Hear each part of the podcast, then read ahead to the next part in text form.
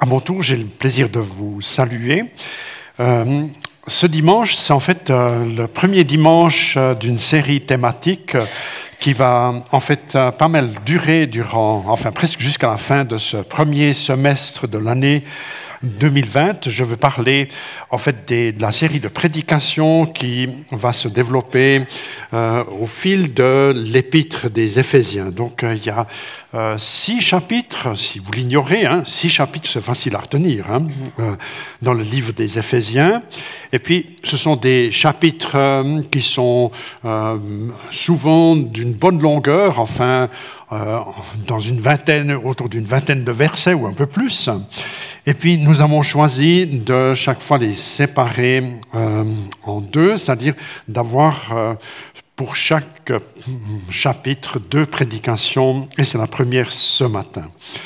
Il se trouve aussi que les personnes responsables du MJ se joignent à la même démarche. Cela veut dire que euh, même si les contenus ou les accents ne sont, sont, pas tout à fait les mêmes euh, pour les enfants et pour les adultes, ce sont chaque fois les mêmes textes bibliques qui sont approchés, qui sont lus. Et puis c'est aussi une invitation peut-être euh, pour la conversation du dimanche à midi, hein, quand vous vous retrouvez, de, quoi on parle, ou bien qu'est-ce que je retiens, ou qu'est-ce qui m'est utile. Donc, euh, je, vous invite à, à ainsi, euh, enfin, cultiver euh, le, le, savoir biblique. Alors, sans, sans, trop ramener des choses du passé, mais, mais c'est vrai qu'aujourd'hui, peut-être une des fragilités du peuple de Dieu, c'est d'assez peu connaître la Bible. Euh, alors, je ne voudrais pas être le vieux qui vous parle, hein, mais, mais je, je, vous mentionne cela quand je, lis, par exemple, les, analyses des, profs de théologie ou des, personnes qui ont à cœur la communication des contenus bibliques, alors euh, c'est vrai qu'il euh, y a là une, préoccupation, euh, pas, pas moralisante, mais quand même une invitation à bien rester plongé dans cette lecture de la Bible, sans laquelle, on pourrait dire, la théologie où les contenus de la foi s'orientent un peu vers, euh, vers les desserts que nous aimons bien. Hein. Puis on, se, on, finit par se retrouver à aimer que le chocolat et les frites et, et, les hamburgers. Et puis voilà. Et puis il y a tout ça dans la Bible aussi et c'est très bien. On peut vivre un moment, mais avec les années, on a tout à coup quelques tares hein, qui, ou quelques carences qui, qui, se, qui se déploient. Alors, on a beaucoup de plaisir ainsi euh, d'avoir été tous et toutes motivés pour euh, euh, s'impliquer dans cette lecture des Éphésiens. Je mentionne encore qu'il y a eu une jour, il y a 15 jours en arrière, David Richir, c'est un des professeurs de la HET Pro, le frère d'Anne-Catherine Gagnebin, qui nous a parlé tout à l'heure, qui était avec nous une matinée. C'était le, le samedi 11 janvier. Et puis, on a tous été aussi motivés, on a reçu des bons contenus, d'ailleurs, l'un ou l'autre de ce matin, pour les personnes qui étaient là, vous allez reconnaître ou retrouver ces éléments. Je commence par dire au sujet d'Éphèse, alors on pourrait lancer, j'ai quelques clichés si ça, ça joue. Euh, le, cliché suivant montre en fait, c'est le numéro 6, hein, puisqu'on a, on va lire la lecture, sera, est prévue un peu plus tard. En fait, Éphèse est une ville importante qui, euh, on pourrait dire, est un passage obligatoire, du moins au premier siècle, entre l'Asie et l'Europe. Hein. Quand on va de l'Asie vers l'Europe, on passe forcément à, à Éphèse. Et c'est une, on pourrait dire, une capitale euh, de l'époque de toute une région qu'on appelle l'Ionie. Et puis, ça devient aussi un, un des chefs-lieux importants du temps des Romains.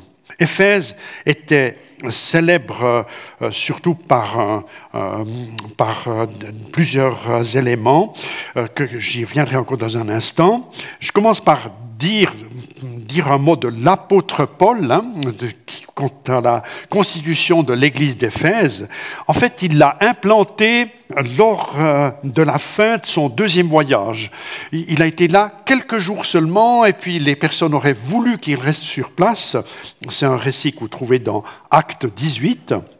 Et en fait, Paul avait une habitude lors de ses voyages, il aimait bien être à Jérusalem au moment de la fête de Pâques, hein, la Pâque juive. C'était pour lui l'occasion de, de, garder son réseau, puisque tout le monde se retrouvait à Jérusalem à ce moment-là. Et puis, il avait peu de temps, puisqu'il voulait reprendre euh, un bateau pour euh, retourner en Israël.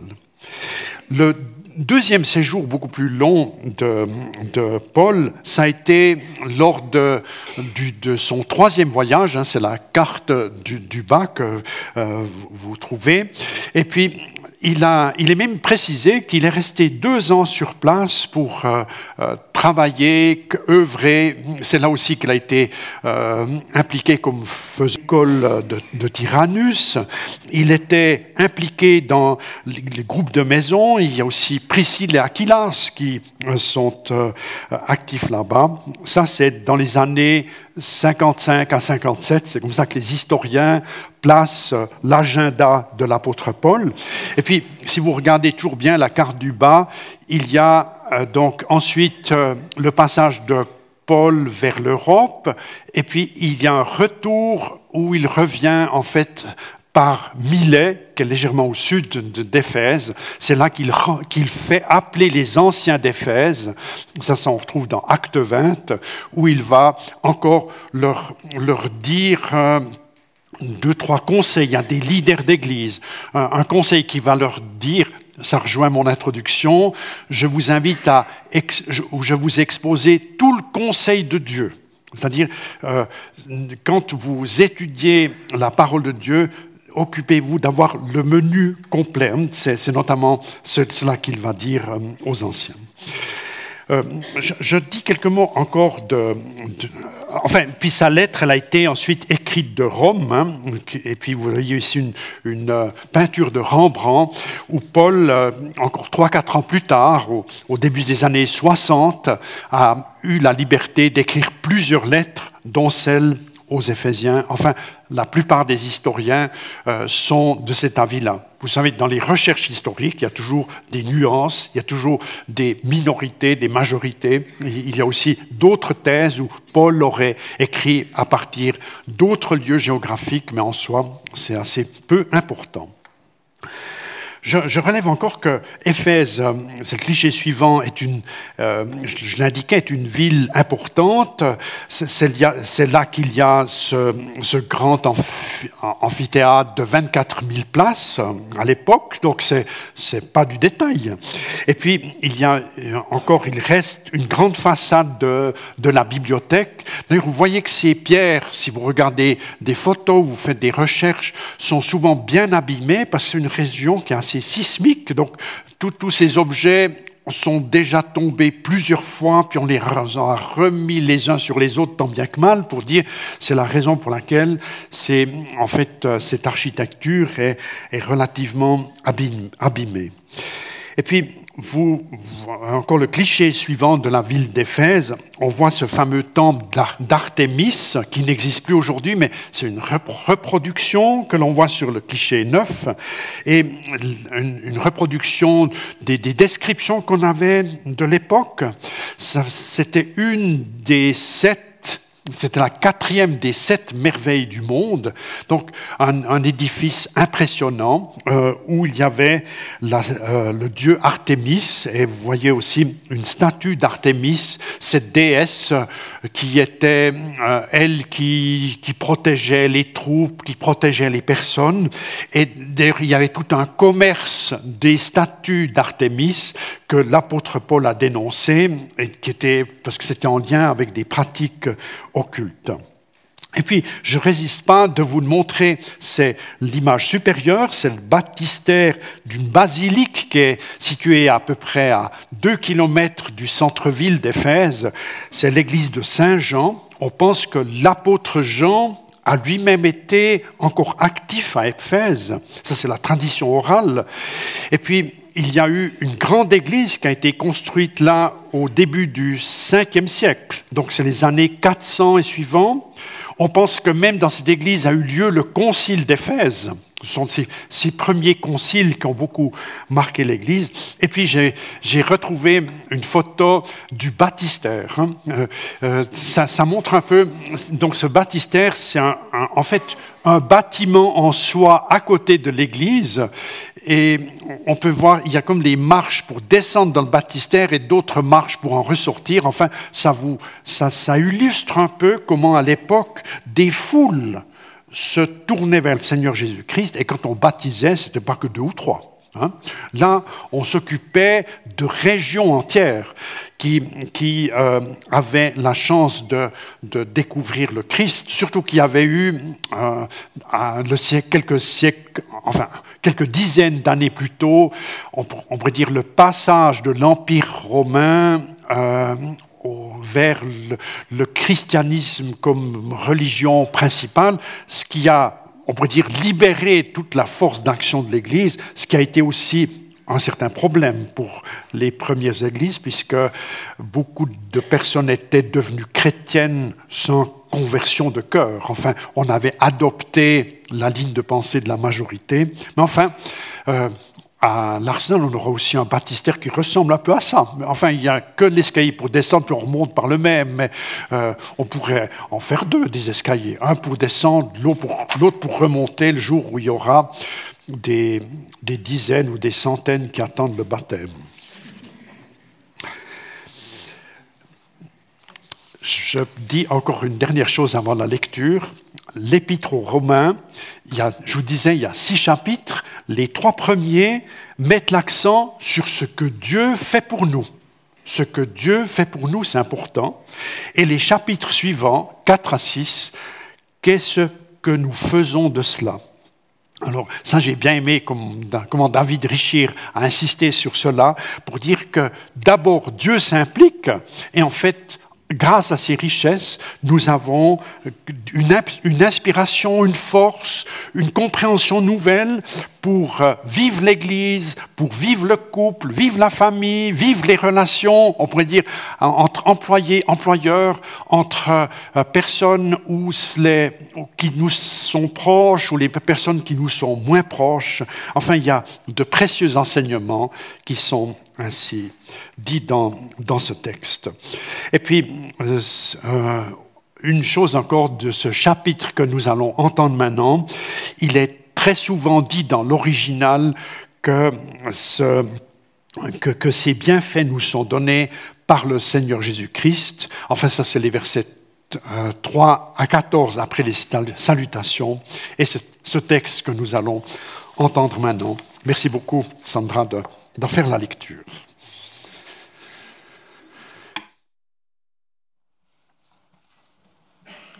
Paul, apôtre de Jésus-Christ par la volonté de Dieu, à ceux qui, à Éphèse, sont saints et dignes de confiance en Jésus-Christ. Grâce et paix à vous de la part de Dieu, notre Père et du Seigneur Jésus-Christ.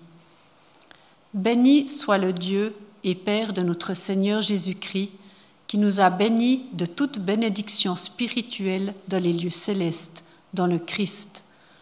En lui, il nous a choisis avant la fondation du monde, lui.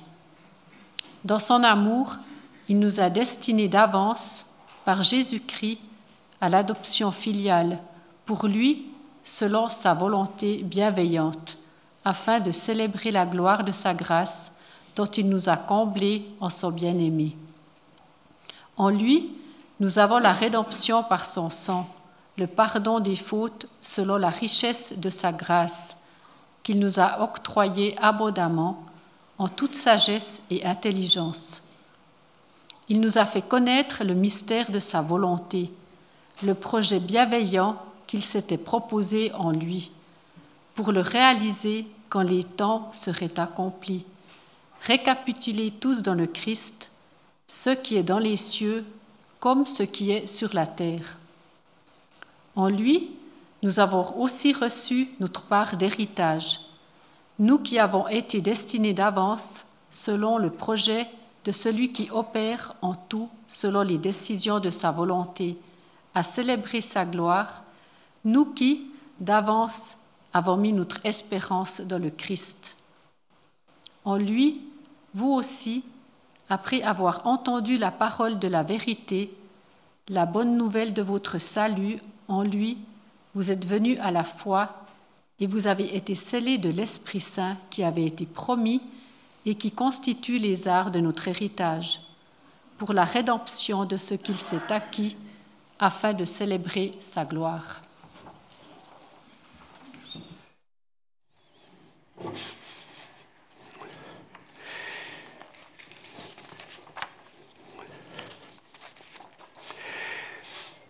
Paul, après avoir brièvement salué ses lecteurs, il, se présente, il dit qu'il est apôtre euh, de Jésus-Christ.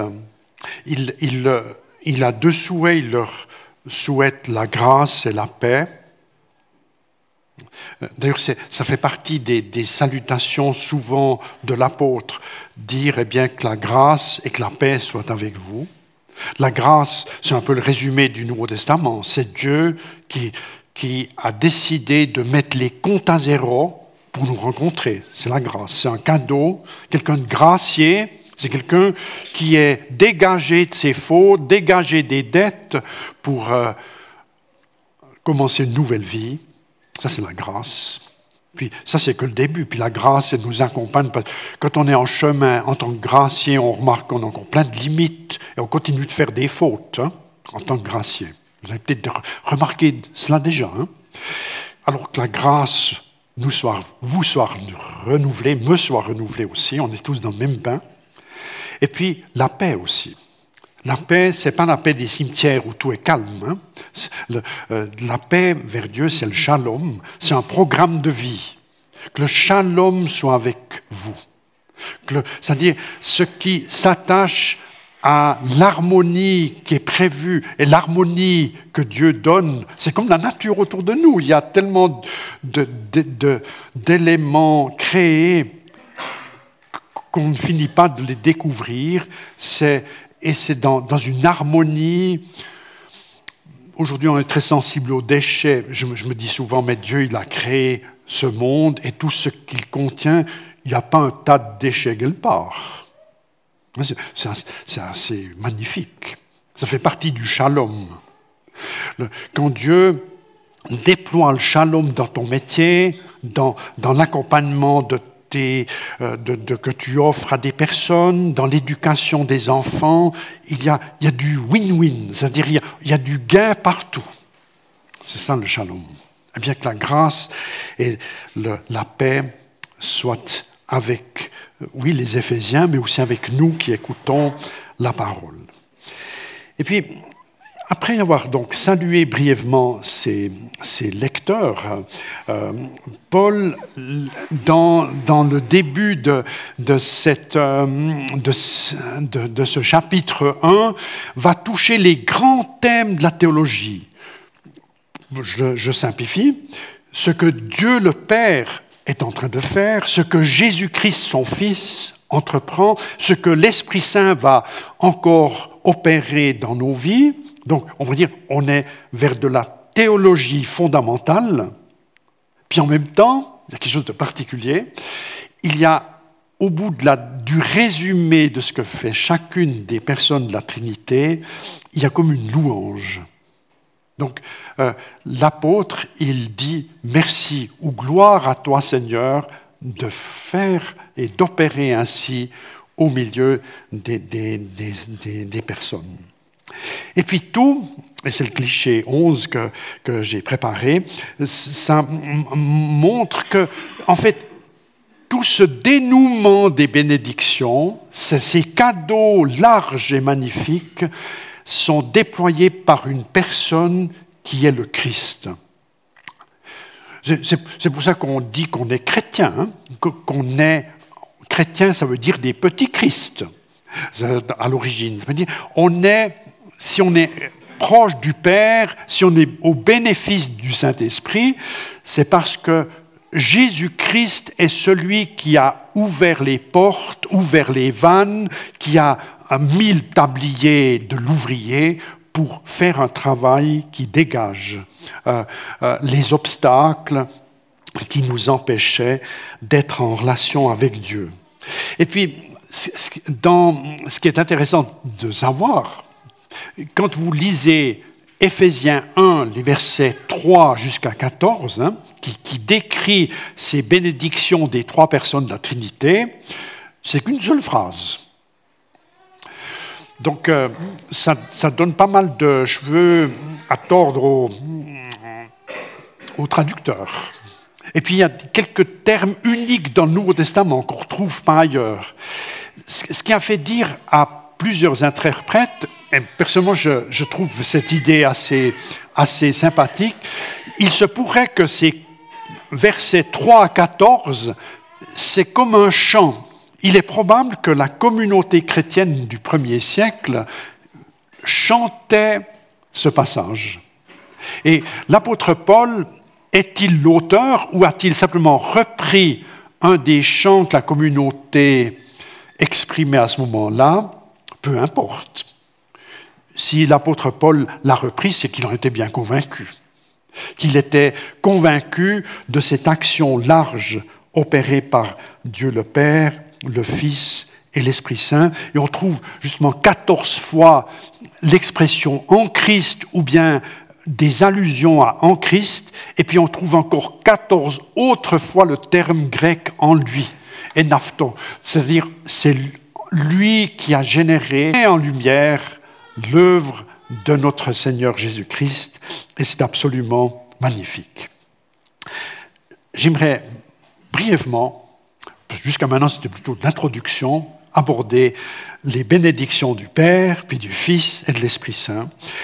Les bénédictions de l'amour du Père, eh bien, on pourrait les synthétiser de la manière suivante. Dieu, le Père, nous a bénis de toutes sortes de bénédictions. Elles sont d'abord spirituelles, ça veut dire célestes, puis elles deviennent évidemment terrestres aussi. C'est-à-dire les bénédictions, c'est-à-dire les projets de Dieu qui sont bienfaisants. Ce concept, il n'est pas d'abord terrestre, il est dans le ciel. C'est l'intention de Dieu même. Et son désir, c'est que sa volonté bonne, d'ailleurs on le prie dans notre Père, hein, ce qui est bon dans le ciel, ça se déploie aussi au niveau de la terre. Et, et entrer dans la foi, c'est une manière on pourrait dire, de mettre la prise, hein, de connecter pour que les richesses du ciel puissent comme se concrétiser sur terre, dans ma vie, dans la vie des autres. Il y a une parole juive que, j'aime bien. En fait, le monde qui nous entoure, c'est le grand livre. Et puis la Torah, la Bible, c'est le petit livre. Les personnes qui ont la foi se promène dans le grand livre. Et puis pour bien comprendre les actions de Dieu, évidemment qu'on a besoin du petit livre. On a besoin de l'évangile. On a besoin de la révélation. J'aime bien cette image parce que ça nous montre que lorsqu'on se promène en montagne, quand on fait du ski ou, des marches, ou bien on découvre un pays nouveau, on est au bénéfice de ce grand livre. Et, c'est toujours extraordinaire que l'on soit proche ou beaucoup moins proche du Seigneur ou de la foi.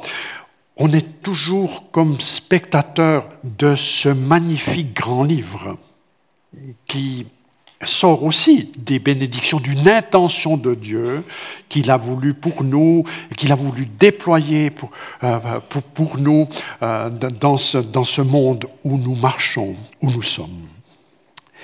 Il est dit aussi, je passe à la deuxième bénédiction du Père, qu'il nous a élus avant la fondation du monde. C'est-à-dire, il y a une volonté qui est première chez le Seigneur. Dans, nos milieux évangéliques, et puis moi j'y adhère totalement, on aime dire il faut que les personnes, à un moment donné, choisissent de croire ou de refuser la foi. Et pas choisir, c'est aussi une forme de choix. C'est important de vivre une conversion à Jésus-Christ, c'est-à-dire à un moment donné dans ma vie, je fais le choix qu'en dernier ressort, je suis dépendant de Dieu. C'est quelque chose d'important. Euh, on, l'a prié tout à l'heure euh, en préparant le culte avec euh, l'équipe où nous étions, passer de la foi héritée à une foi personnelle. Parce que la foi est, alléluia pour la foi héritée de nos parents, ça c'est important, mais à un moment donné, il faut une foi personnelle. Parce que Dieu, il a, c'est un évangéliste qui disait cela, qui était de passage à Tavan Wilhelm Pals. Hein, il a beaucoup évangélisé dans, dans, la région ici, dans les années 70, 80, il disait une phrase euh, souvent, Dieu a des enfants, pas des petits-enfants. C'est-à-dire, il faut que Dieu devienne directement ton Père. Tu ne peux pas être en relation avec Dieu par ta grand-maman ou par ton papa ou ta maman qui de temps en temps prie pour toi ou qui a prié pour toi parce qu'elle n'est plus de ce monde. Donc une invitation à comprendre que, en fait, cette démarche de conversion, si elle est importante, elle n'est toujours qu'une réponse. notre conversion n'est jamais un mouvement premier, c'est toujours un mouvement second. En, allemand, il y a un jeu de mots, das Wort, c'est la parole, und die Antwort. Antwort, c'est la réponse. La, la conversion, c'est une Antwort c'est une parole seconde qui donne écho à une parole première, qui est l'évangile, qui est la décision première de Dieu, ça fait partie de ses bénédictions, puis ça date même d'avant les dinosaures. C'est le texte qui nous le dit. C'est avant la fondation du monde, Dieu avait déjà cette idée-là. C'est pas aujourd'hui que tout d'un coup Dieu a une lubie d'aimer quelqu'un. Ça, c'est intéressant. Et puis, c'est encore renforcé euh, par la parole qui suit. Il nous a prédestinés pour être des enfants d'adoption. Donc, il y a un choix délibéré de faire de nous des personnes aimées, adoptées. Et vous savez, les histoires d'adoption, c'est toujours des histoires magnifiques où des, personnes font le choix de, consacrer leur énergie, en fait, toute leur personne à l'adresse d'un enfant qui a, qui a comme besoin d'amour, besoin de protection, c'est ce que Dieu fait pour nous. Puis si vous réfléchissez un peu aux histoires d'adoption qui sont toujours belles et uniques, elles peuvent aussi être parfois compliquées. Il, m'est arrivé plusieurs fois de penser que les enfants adoptés avaient comme besoin d'être adultes et bien lancés dans la vie pour qu'ils réalisent un peu ce que les parents adoptifs avaient fait pour eux. Parce que des, enfants adoptés euh, petits et révoltés, ça se trouve beaucoup. Parce que leurs bases ont été tellement perturbées que cette colère, elle se dresse même parfois contre les seules personnes qui nous aiment. J'aime bien réfléchir avec ça pour dire, c'est ce que Dieu fait avec nous. Alors nous, on a en principe la majorité eu des papas et des mamans, ou des papas et des mamans de remplacement, justement, mais je dirais ce que nous observons parfois dans cette complication des personnes adoptées qui ont du mal à se laisser aimer, Dieu, quand il nous parle, c'est bien à dessein. Il, sait qui nous sommes. Il sait que nous sommes têtus, que nous savons parfois mieux que lui, et que nous voulons euh, souvent emprunter des chemins qui, qui nous pénalisent, nous alors que son amour voulait nous préserver d'erreurs ou de rechutes ou, de difficultés chroniques. Et puis, ce n'est pas parce qu'il y a quelques bobos que nous, choses secrètes que nous voudrions dissimuler, que notre Père qui est aux cieux, notre papa adoptif, ne voudrait plus nous connaître. il faut que notre image de Dieu elles soient mises à jour, hein, qu'il y ait un reset hein, parfois. J'aime bien, alors je ne vais pas entrer trop dans les détails, mais j'aime bien vous dire que Calvin, le réformateur de, Genève, lui, ça a été son cheval de bataille. Hein. Le thème de la prédestination, le fait d'être adopté par Dieu, ça c'est quelque chose de hyper important pour lui. C'est Dieu d'abord et toi, ok, ton petit oui c'est bien joli, mais c'est Dieu d'abord. Et puis même quand tu es vieux, tu perds tout euh, et tu, tu, tu, oublies même d'aller à la messe ou au culte, peu importe, Dieu t'a choisi, il te garde.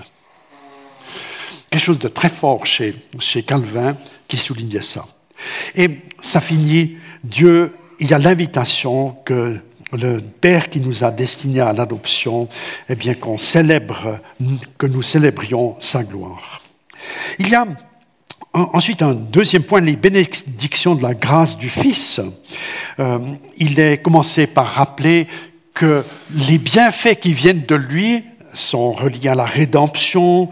Euh, il a donné sa vie pour nous, pour ôter le péché. En fait, il a fait un travail qu'il est seul capable de faire. Et euh, je dirais, ne l'oublions pas. Nous, sommes dans nos ménages habitués, en principe. Euh, bon, une fois j'ai fait une visite à une dame euh, le vendredi après-midi, elle m'a dit il ne faut pas venir chez moi le vendredi après-midi. Tu sais bien que le vendredi après-midi, les dames, nettoient leur, leur logement. Je dis merci de le dire. Il y a des gens qui le font un autre jour, mais enfin, voilà. Enfin, peu, importe, il, faut à un moment donné faire le ménage. Même si c'est propre chez vous et chez moi, en principe, il faut quand même repasser le torchon. Il y a de ça dans l'Évangile aussi. Il ne faut pas que nous oublions que quelqu'un doit passer la serpillière. C'est Jésus qui le fait. Ça fait partie des cadeaux pour nous. Alors, chaque Église a ses faiblesses et ses richesses. Moi, j'aime assez bien, je ne suis pas trop liturgique, mais je vous dis, j'aime quand même bien, dans les cultes réformés ou catholiques, quand au début de la messe ou du culte, on redemande pardon pour les péchés. Euh, chez les évangéliques, on fait moins parce qu'on se dit ça a été fait, on a fait le ménage il y a longtemps, c'est fait, c'est bon, c'est propre. Alors, il ne faut pas oublier de, redire au Seigneur, tu vois, il y a tellement de choses. Il y a celles que je réalise que j'ai fait faux. Il y a même toutes les fautes, j'ai même pas réalisé. Où j'ai fait mal à, mes proches, j'ai pas compris un truc. Seigneur, j'ai besoin d'être au bénéfice de, ton pardon. Il est, question encore que, que Jésus nous fait connaître les projets de Dieu. Et puis, il y a un texte qui est un mot qui est assez magnifique dans, le verset 10, je vous le relis.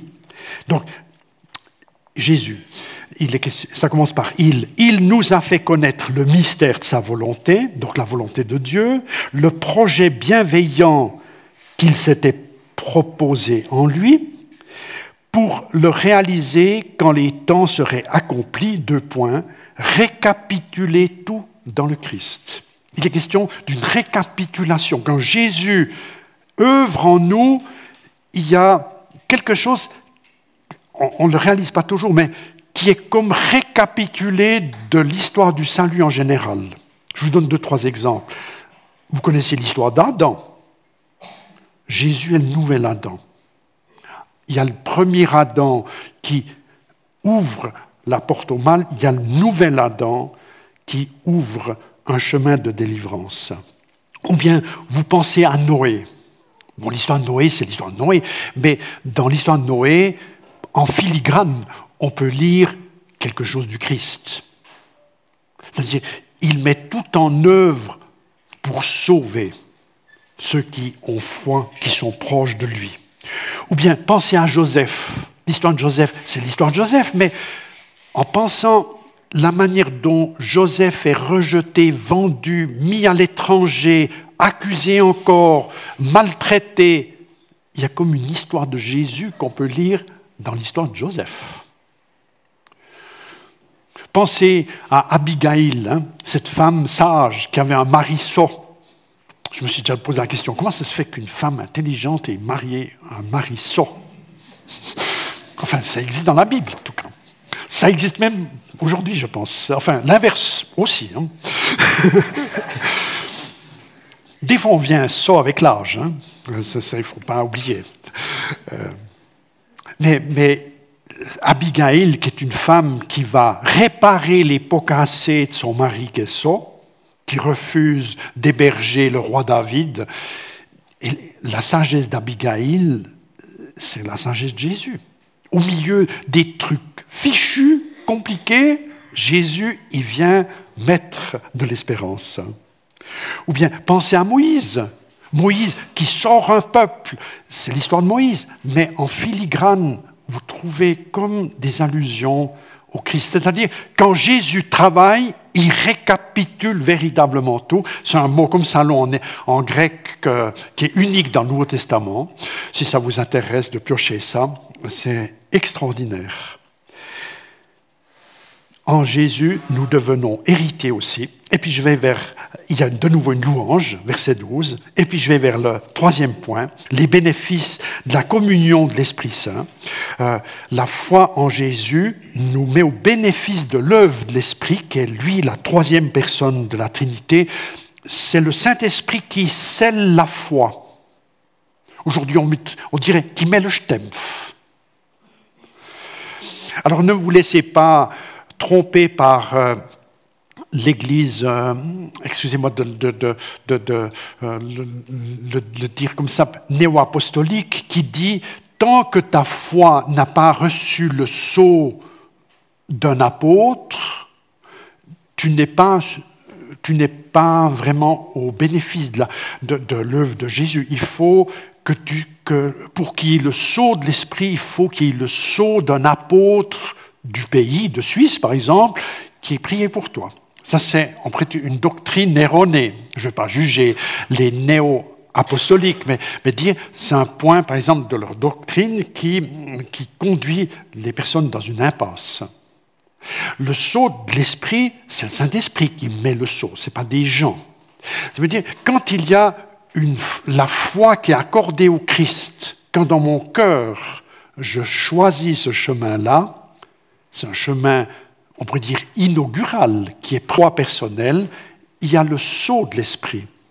C'est-à-dire, il y a la, la venue du Saint-Esprit qui dit à mon esprit que je suis enfant de Dieu. Alors, là autour, il y, a, encore un peu des compréhensions euh, différentes. Si vous êtes dans un milieu hyper pentecôtiste, on dira c'est le jour où tu parles en langue, qu'on voit que tu as le saut de l'esprit. Peut-être tu l'as déjà eu avant, mais il faut que tu parles en langue, puis on verra. Ici, dans l'église ménonite, on n'a pas tout à fait cette compréhension-là. On dira, eh bien, dès que tu es en chemin pour obéir au Seigneur, parce que tu demandes le baptême, parce que tu vis dans la repentance, parce que tu voudrais vivre dans la lumière, c'est le signe que le sceau du Saint-Esprit t'a été donné. Puis il est précisé encore que le Saint-Esprit nous communique des, garanties dans le terme original, les arts, ça veut dire les avances.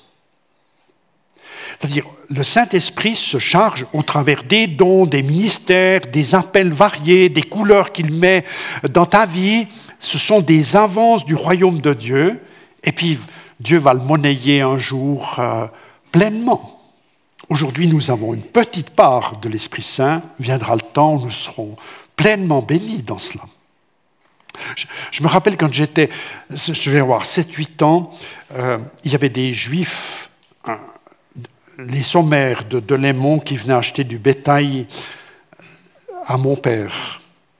Et j'aimais bien quand ils arrivaient, ils avaient une Peugeot 403 verte, puis ensuite une Peugeot 404 blanche. Enfin, moi je regardais tout ça, je trouvais ces voitures beaucoup mieux que les crouilles qui étaient chez nous. Eux, ils, il y en a un qui parlait beaucoup, puis l'autre, il disait rien. Mais il clignait de l'œil comme ça quand il, fallait faire le marché pour dire c'est OK d'acheter la vache. Et ce qui est impressionnant, quand, quand le marché était conclu, ils avaient une habitude, on tapait dans la main du paysan, et puis il sortait 5 francs de son porte-monnaie, et c'est les arts, c'est l'avance. C'est-à-dire, si le paysan aurait été tenté de vendre sa bête euh, quelques heures ou quelques jours plus tard à quelqu'un d'autre, parce que souvent il venait pas, il la laissé encore une semaine ou deux dans l'étable, le temps où le camion passe pour les, les prendre. Eh bien, les arts, c'est-à-dire les avances, ça veut dire juridiquement le marché il est valable, il est couvert. Enfin, il y a, une pratique dans, même dans le droit suisse hein, où les avances ont leur importance.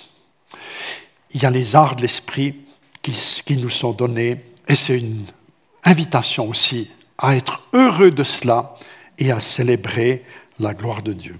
Je conclus. Le passage que nous méditons, il met en lumière la variété des bénédictions. Ce sont les œuvres du Père, les œuvres du Fils, les œuvres de l'Esprit Saint. Elles interagissent entre elles en notre faveur. Que nous soyons ainsi inspiré pour vivre notre foi, notre prière, notre louange euh, ce matin. J'aimerais clore par une prière, puis j'ai un dernier cliché.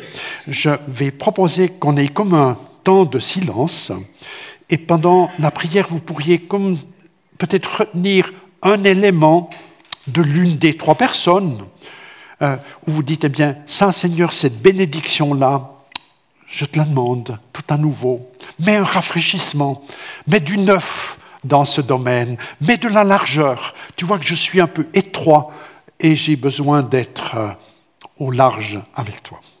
Nous prions.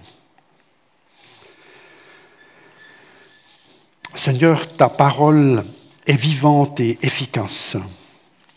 Et ce matin, nous demandons à savoir l'accueillir parce que ce n'est pas qu'une parole que nous accueillons, elle est comme un véhicule des bénédictions que tu aimes donner. Et je demande que tu nous permettes d'être alimentés, revêtus, renouvelés de tes grâces, de tes cadeaux.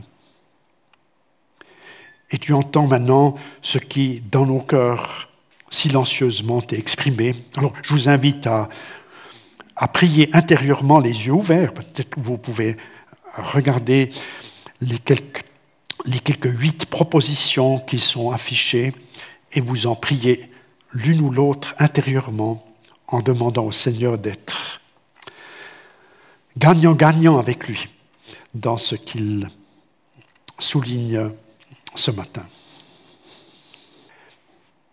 Jésus, tu, tu es venu dans ce monde et tu as ouvert d'une manière plus grande encore la porte du ciel, permettant à ton Père, à notre Père, te permettant à toi-même et aussi à l'Esprit Saint que tu as envoyé et où tu as dit qu'il était préférable que tu t'en ailles pour que lui reprenne le relais, donne-nous d'accueillir et de cultiver dans nos cœurs les richesses qui viennent de toi. Béni soit ton nom. Amen. Amen. Soyez bénis et gardés dans cela.